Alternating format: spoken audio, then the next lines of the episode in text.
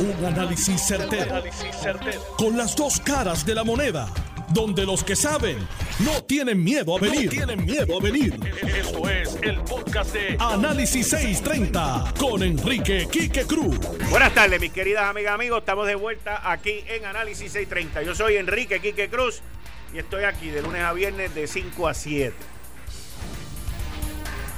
Miren, durante la tarde de hoy, durante la mañana de hoy, hablé con muchísima gente. Me desahogué también mucho.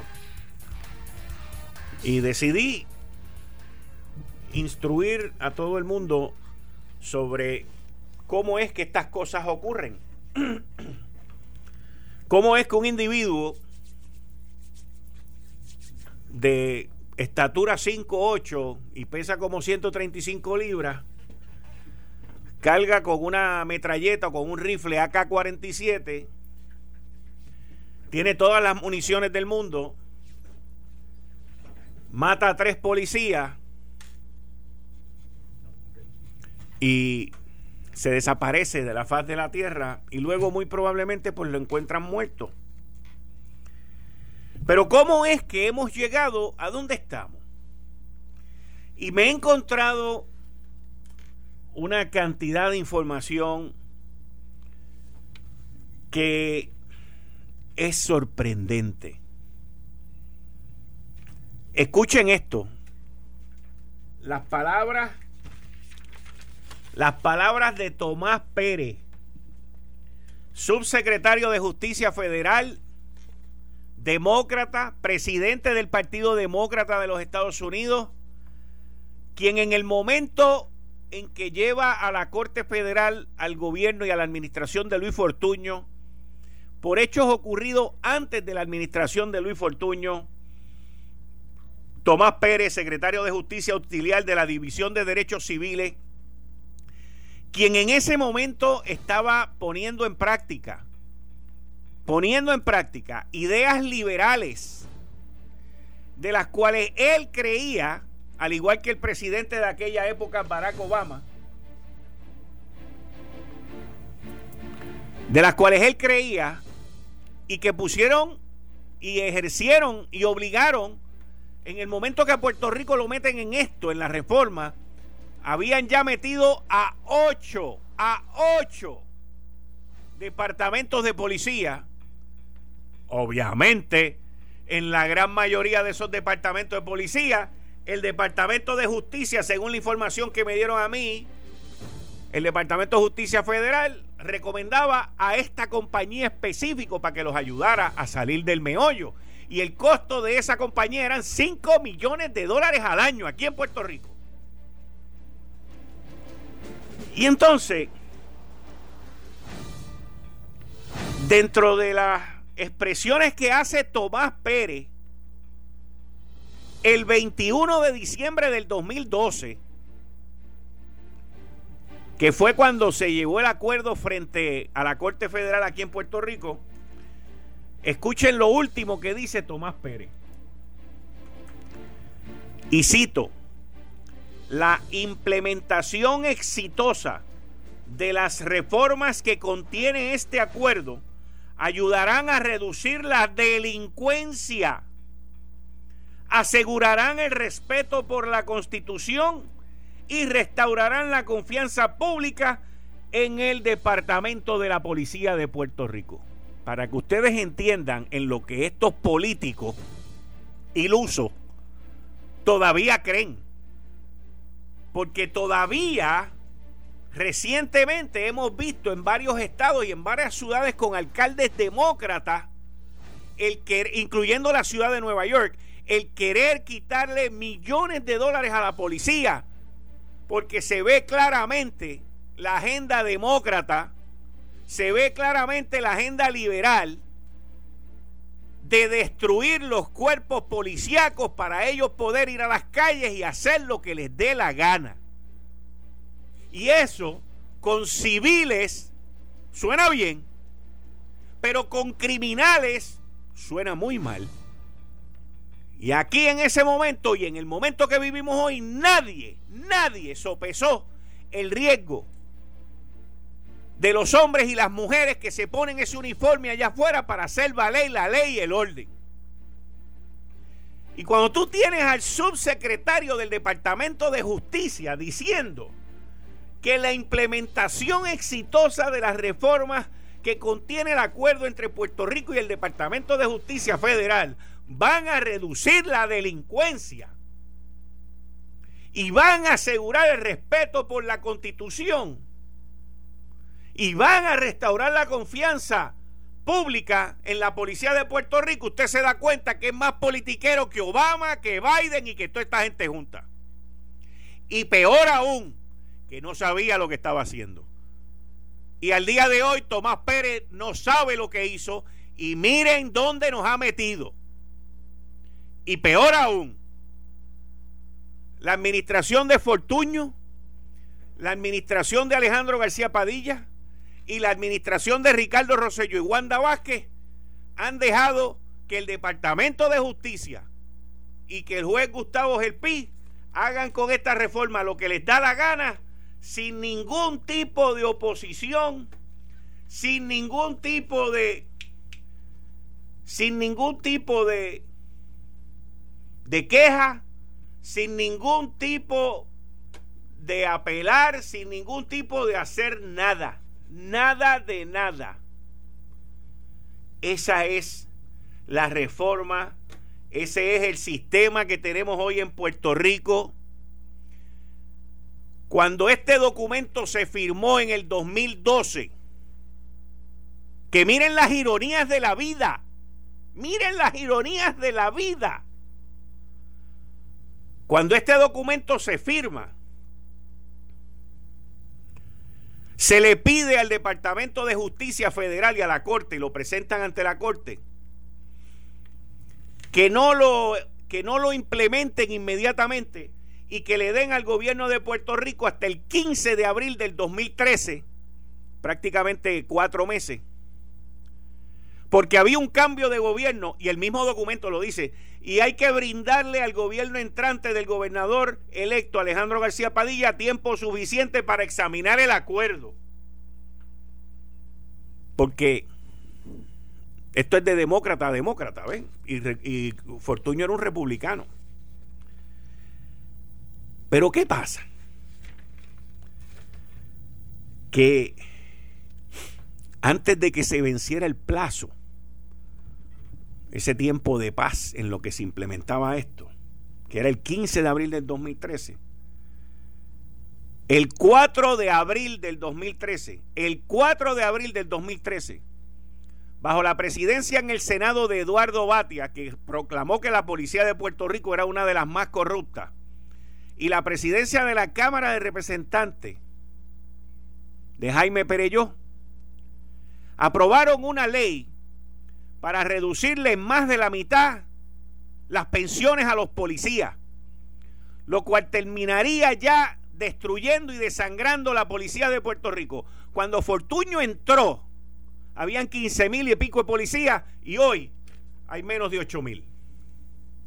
Pero eso no termina ahí, esto no es nada más de populares y PNP. Porque la administración de Ricardo Rosselló se le sentó encima destruyó la Academia de la Policía de Puerto Rico pensando en una inepta APP con una universidad privada que nunca se dio y que en un cuatrenio completo lo único que pudieron graduar fueron a 600 policías. Esas son las políticas liberales de gobernantes en Puerto Rico que no saben lo que hacen y que siguen los pasos de Tomás Pérez que sabía menos de lo que se estaba haciendo aquí.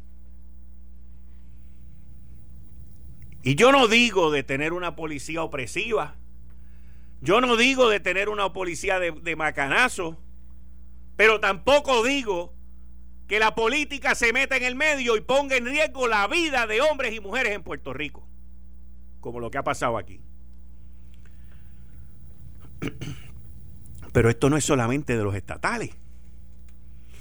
Aquí existe el FBI, aquí existe la DEA, aquí existe ATF, que tiene que ver con las armas de fuego, qué no existe en Puerto Rico, señores? Aquí existe el Tribunal Federal, que tiene bajo sindicatura la policía desde el 2013 y que en los últimos tres años se ha convertido en una puerta de abogados, asesores y de gastos multimillonarios que van primero, van primero que comprar chalecos a prueba de bala, van primero que darle equipo a la policía, porque eso, de eso ellos no saben, ellos saben de gastar. Para que usted entienda, para que usted entienda cuán importante es la reforma de la policía. Que si el juez Gustavo Gelpi de verdad tuviera ese amor, a mí me gustaría que el juez Gustavo Gelpi quiera el mejor interés de seguridad para Puerto Rico, de seguridad para Puerto Rico, el mejor interés de bienestar para los puertorriqueños, la, mejor intención de, de las calles seguras y de que la policía esté con el mejor equipo. A mí me gustaría que el juez tuviese ese interés como si fuese el él el juez del Tribunal Apelativo en Boston, que ahora va a tener una segunda oportunidad. Ahora, a mí me gustaría que ese interés, ese deseo, ese amor, ese, ay, yo quiero eso, de la silla del apelativo en Boston, lo tenga para la policía y los hombres y mujeres que se ponen el uniforme.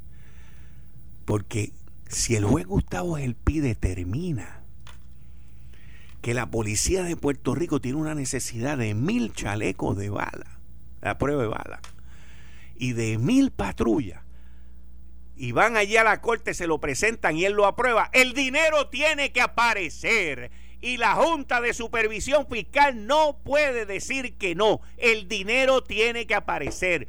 Porque este acuerdo de la reforma va por encima de lo que diga la Junta de Supervisión Fiscal.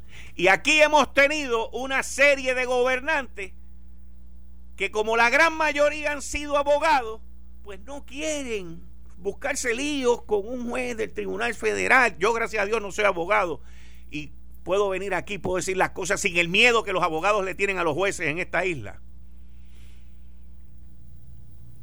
Pero siempre diciendo la verdad de cómo son las cosas y apuntando a aquellos irresponsables que llevan sangre en sus mangas por no proveerle los intereses a la policía de Puerto Rico. Y hoy tenemos tres familias desamparadas porque tenemos, tuvimos ayer cuatro policías que se enfrentaron a un individuo que mide 5'8, pesa, pesaba o pesa 135 libras, que con un soplo tú lo tumbas, pero con una ametralladora de frente a ti, él te tumba a ti. Y aquí tenemos que mirar lo que ocurrió ayer. Desde un ámbito de arriba en Puerto Rico. Aquí tenemos que mirar el tráfico de armas. En Puerto Rico no hay fábricas de armas. Aquí tenemos que mirar el tráfico de balas para armas largas. En Puerto Rico no existen fábricas de municiones ni de balas para rifles. Y mucho menos para pistolas y revólveres. En Puerto Rico tenemos que mirar también la comunicación entre los policías. Porque yo estoy seguro que tanto los estatales como los municipales, desde que empezó el tiroteo allá en Carolina Shopping Court, y lo corrieron por la avenida Roberto Clemente y se metieron en la PR número 3, en la Valdoriotti, estaban pidiendo ayuda estaban, estaban pidiendo refuerzos. Y está, ¿Qué pasó con ese llamado? ¿Quién no lo escuchó? ¿Quién lo escuchó y quién entendía que no podía ir porque lo que tiene es una pistolita de agua y no puede meterle mano a un tipo con una K-47?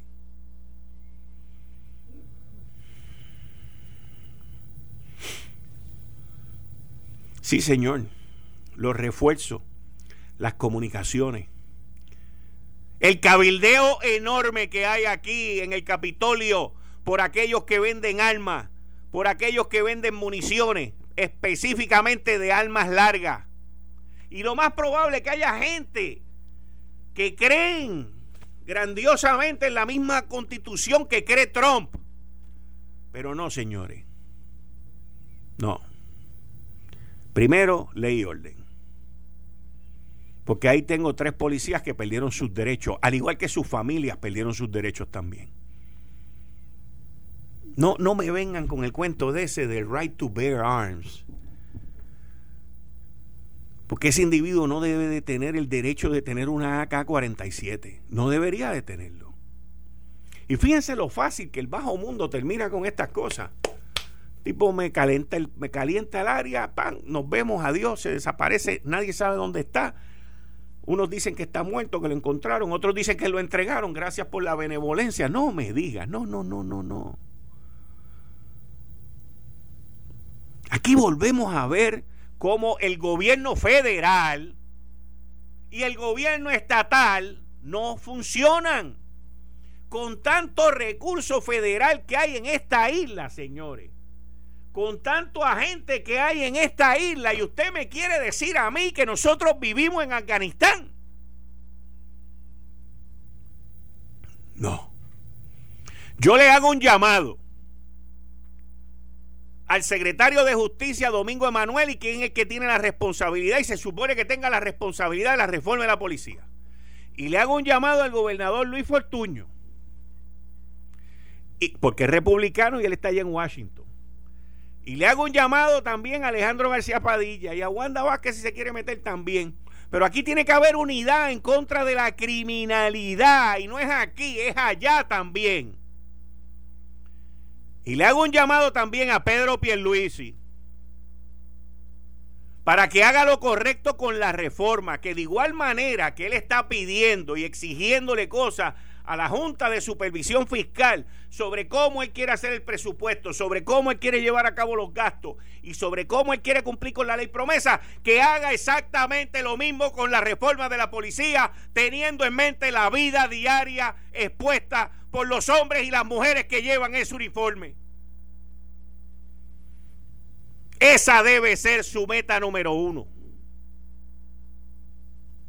Porque con la criminalidad y los asesinatos que estamos teniendo aquí y que vamos a tener más, porque esto se va a poner peor.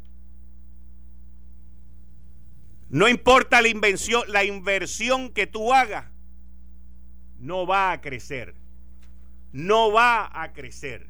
Y voy a continuar con esto en breve. Eh, estás escuchando el podcast de Noti1. Análisis 630 con Enrique Quique Cruz.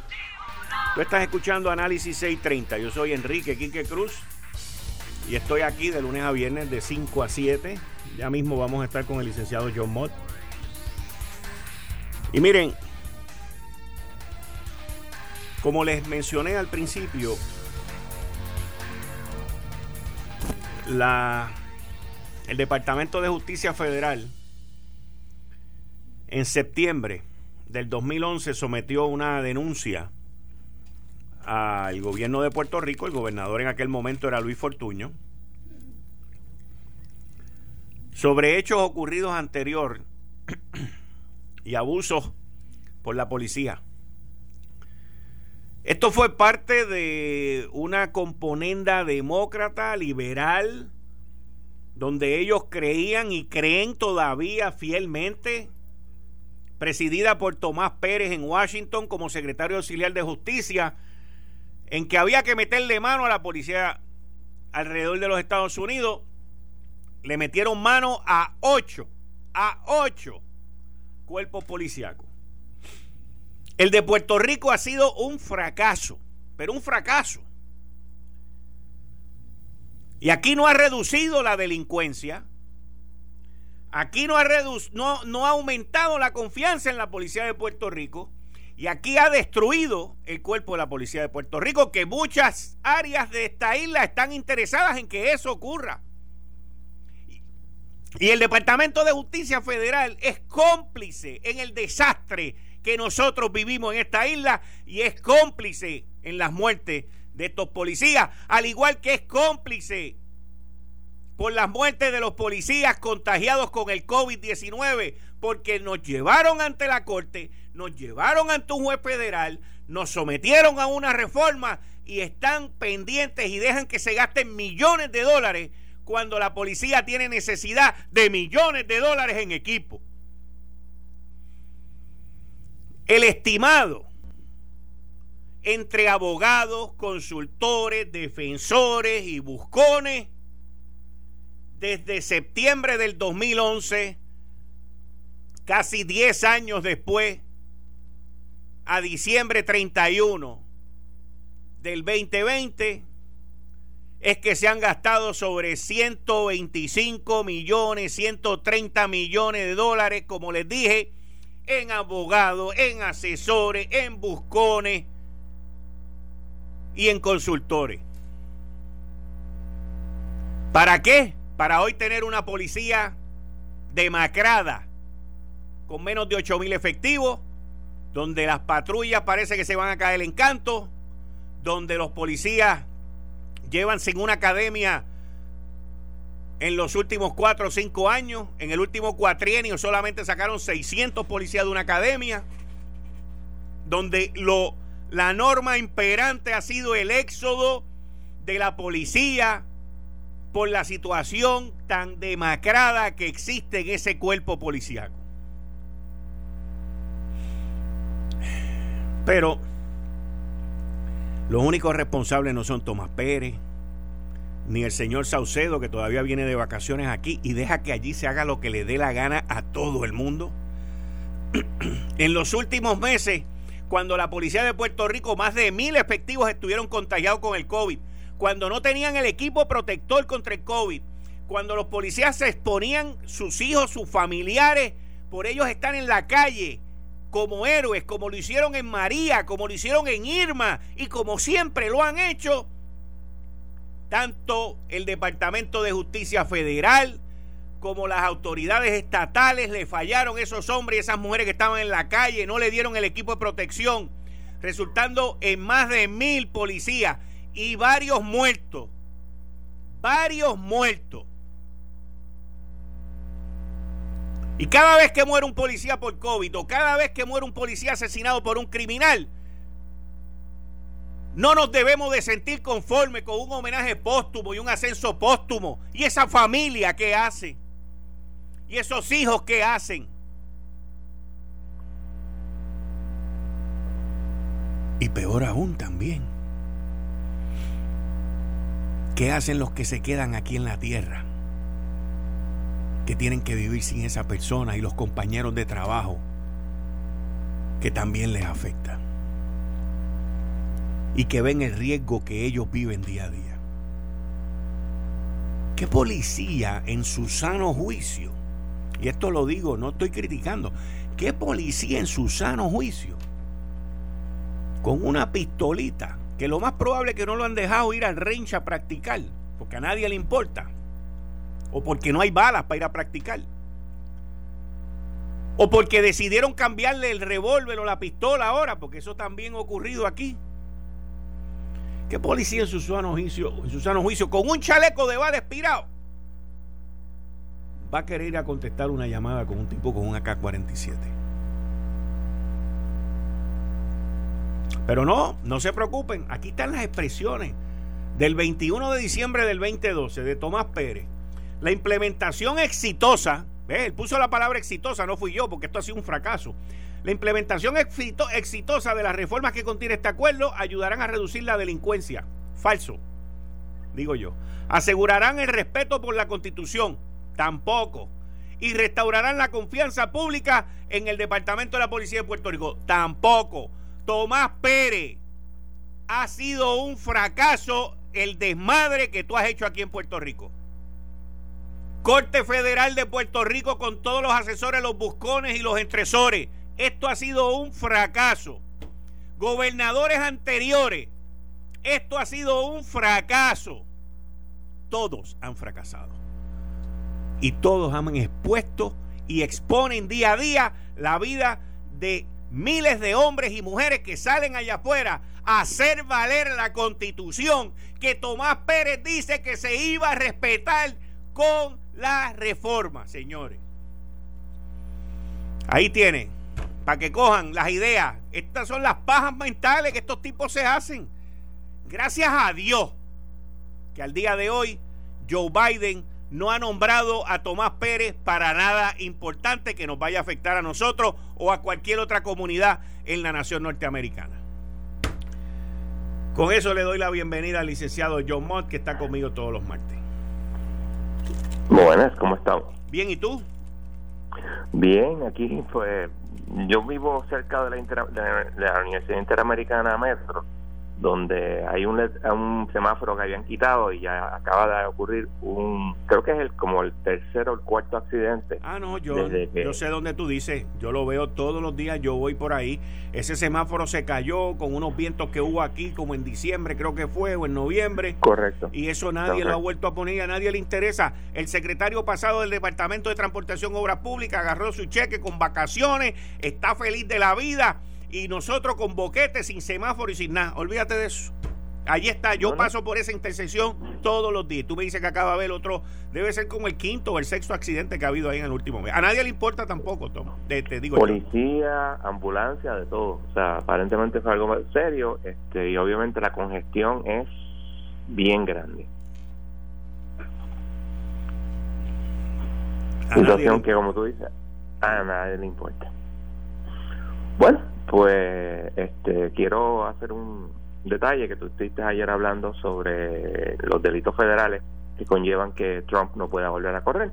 Resulta que el, el American Bar Association sacó un pequeño artículo que sacando una parte hasta cierto punto olvidada de la Constitución, la catorceava enmienda, su sección 3, establece que una persona que haya sido que haya juramentado como oficial de los Estados Unidos ¿ok?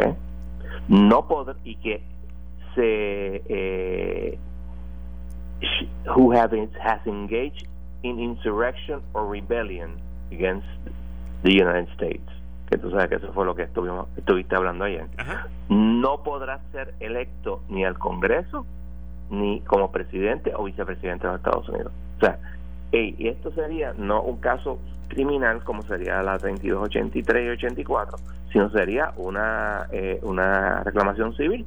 Momento que Donald Trump trate de correr, pues ahí mismo tú puedes este, eh, decir, no, él no puede, este, está prohibido. Por favor, haga una declaración sobre ello. Pero es conseguir el standing, pero se puede hacer. ¿El recurso sería donde? ¿En el Congreso? No, en el tribunal. En el tribunal, o sea que sería un recurso penal o civil. Civil. Esa es la otra ventaja. El peso de la prueba en un caso criminal, como todos sabemos, es más allá de dudas razonables. No es tan fácil. Pero en el civil es, es 50 más 1. Un chispito más a favor de un lado que del otro. Interesante. Sí, sí. Este, hay más de una cosa eh, importante por ahí. Ah, entonces también hoy eh, hubo el argumento oral. Eh, no sé si tú sabías que AMBAC había eh, cuestionado la constitucionalidad del título 3 de promesa y que debido a la forma en que está hecha la ley, si tú declaras el 1, el 2 y el 3 inconstitucional, pues el 1, 2 y eh, la ley completa, el 1, 2 y 3 se van. O sea, se iría prácticamente todo.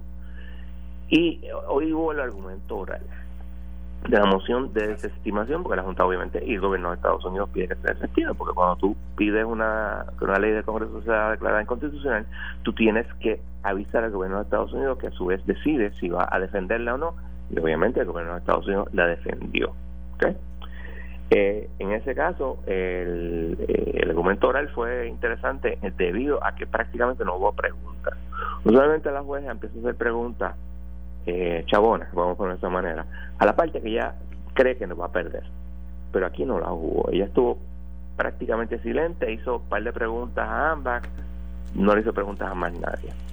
Eh, se reservó el fallo e interesantemente pidió a la prensa de Puerto Rico, pidió específicamente, si alguien de la prensa, que por favor hiciera claro que febrero 10 no hay vista eso me estuvo interesante. Lo que hay es que, obviamente, el gobierno de Puerto Rico tiene que presentar, o no el gobierno, la Junta tiene que presentar el plan de ajuste, que en estos momentos no sabemos si se va a presentar o no, probablemente se presente, especialmente después de esta expresión de la juez, que es un tanto eh, poco usual en los cuatro años que llevamos en este asunto ella nunca había dicho algo por el estilo y sí se han dicho cosas que no eran correctas pero está ahí el, el asunto.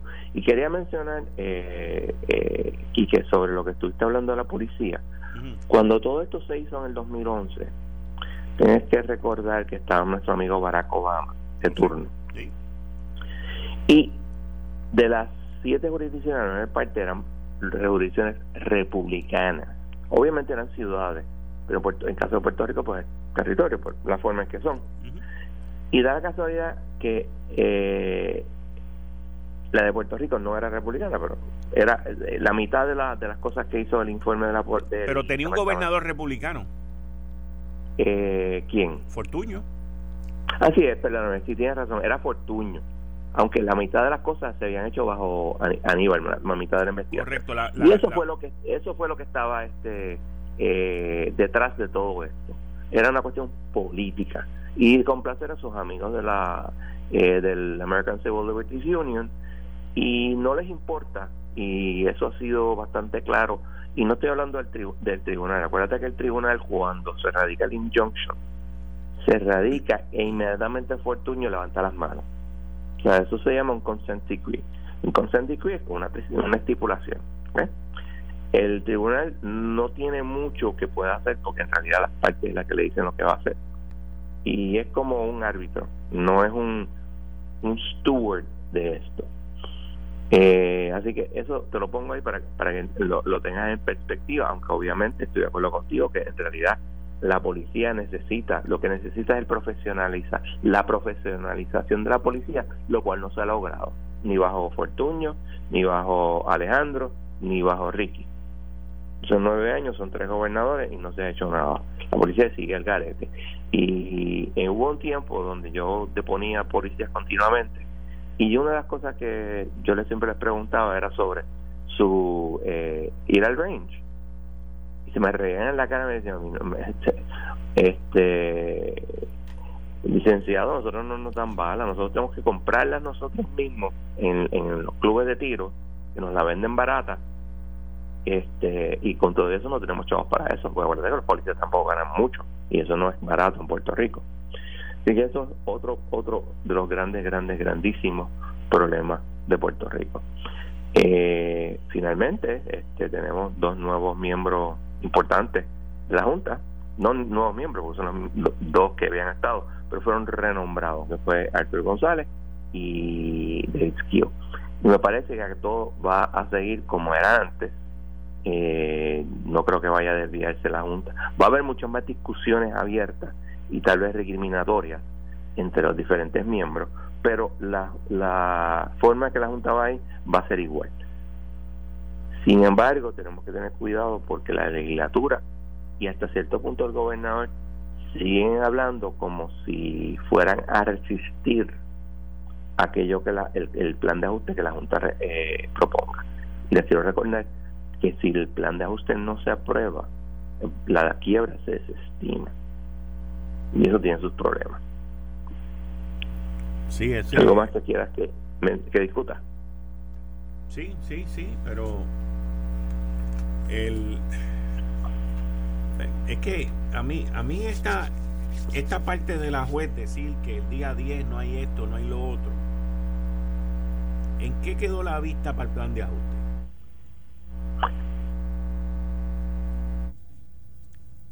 Hello, ¿te perdí?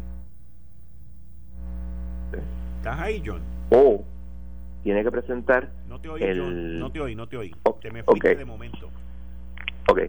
Para febrero 10 hay que presentar el plan de ajuste o un term sheet con un very tight timetable de cuándo vamos a presentar el plan de ajuste. Una vez tú presentas el plan de ajuste y el um, disclosure statement, ahí es que se pone una fecha para la aprobación del disclosure statement y la aprobación del plan. Y se tiene que votar por el plan. O sea, vamos a suponer que en febrero 10 se presente el plan. Yo no vislumbro el, la aprobación del plan de ajuste hasta final del, del año. En Detroit, que era mucho menos complicado, se tomaron nueve meses. Aquí se va a tomar más. Pues vamos a decir que se toma nueve meses. Estamos hablando entonces de noviembre de, este año. Ok. Y, y, Y, no hablemos de prepa que ni siquiera tiene aprobado el, el ¿cómo que se llama esto? la transacción con los eh, con los bonistas. Eso está en veremos, porque dicen que esto está, pero no sabemos. eso, y esos son los dos casos más importantes. Te voy a hacer una pregunta. En términos de, del comportamiento, no de, la palabra no es comportamiento, de la ruta que la Junta de Supervisión Fiscal tomó desde sus inicios. ¿Ok? Y la entrada de nuevos miembros y la permanencia de, del profesor David Skill y el ex juez de quiebra Arthur González. ¿Cómo tú ves esa, esa, esa visión de esta nueva junta? ¿La vez que se queda con la misma anterior? ¿La vez que se modifica un poquito? ¿O no la ves que va a ser lo que Justin Peterson quería que fuera? All of the above. Yo no creo que sea lo que Peterson quería. Eh, va a ser más eh, de lo mismo, entiendo yo, tal vez con una que otra otro cambio, porque este no sabemos todavía qué ruta va a tomar eh, Rosa, la persona que viene de Nueva York. no sabemos la ruta que va a tomar Medina. Eh, pero definitivamente eh, tienes tres votos sólidos que son Skio, eh, González y, y Biggs para seguir la ruta que se estaban siguiendo. El problema ese, ese, era el que ese era el que me faltaba, Biggs. O sea que ellos lo que necesitan es un voto más. Es un voto más, exacto. En ese sentido, por eso te digo que eso va a seguir más o menos igual, tal vez con un poco de cambio y no como como eh, eh, ¿cómo se llama? El, este, Peterson quería. Porque el problema aquí estriba en que no antes nunca se habían revelado las interioridades de las de las transacciones de las conversaciones de transacción pero se ha revelado mucho desde creo que fue agosto del año, del año pasado y eso eh, lo que denota es que no hay no hay acuerdo y si no tienes acuerdo la junta puede presentar su plan y la juez podría aprobarlo. Eso es teóricamente posible siempre y cuando tú tengas una clase que esté de acuerdo. Pero, ese es el, pero bien importante, la juez ha hecho bien claro que ella quiere un plan de ajuste que sea mayormente eh, por consenso, por acuerdo. Y eso me parece a mí que no lo va a conseguir. Porque no solamente están los bonistas, ahora mismo en el plan de ajuste de febrero, a los acreedores no asegurados se le iba a pagar 3.89 3.9%, que es una porquería. Y estamos hablando, casi todos estos son locales y van a objetar el, el, plan. Y por ahí, pues, cuando tú divides las 47, si uno recuerdan 47 clases, pues la mayor parte, en mi opinión, van a estar en desacuerdo. Lo bueno que tenía el plan del, del de febrero era que tenía 58% de bonistas, que en términos de chavo era un número alto pero ahora mismo no lo tienen. Porque la misma Junta dijo, no, no, ahora me tienes que bajar de 1.5 billones que vas a pagar todos los años, ahora vas a pagar 1.07. Lo cual es una baja bien grande. Y pues, este, digo, obviamente, ahora con la Junta claramente de un lado puede que haya más acuerdos, pero puede que no también. Está bien. Muchas gracias, John. Volvemos el martes próximo. No hay problema. Esto fue el, podcast de Notiuno. Análisis 630 con Enrique Quique Cruz. Dale play a tu podcast favorito a través de Apple Podcasts, Spotify, Google Podcasts, Stitcher y notiuno.com.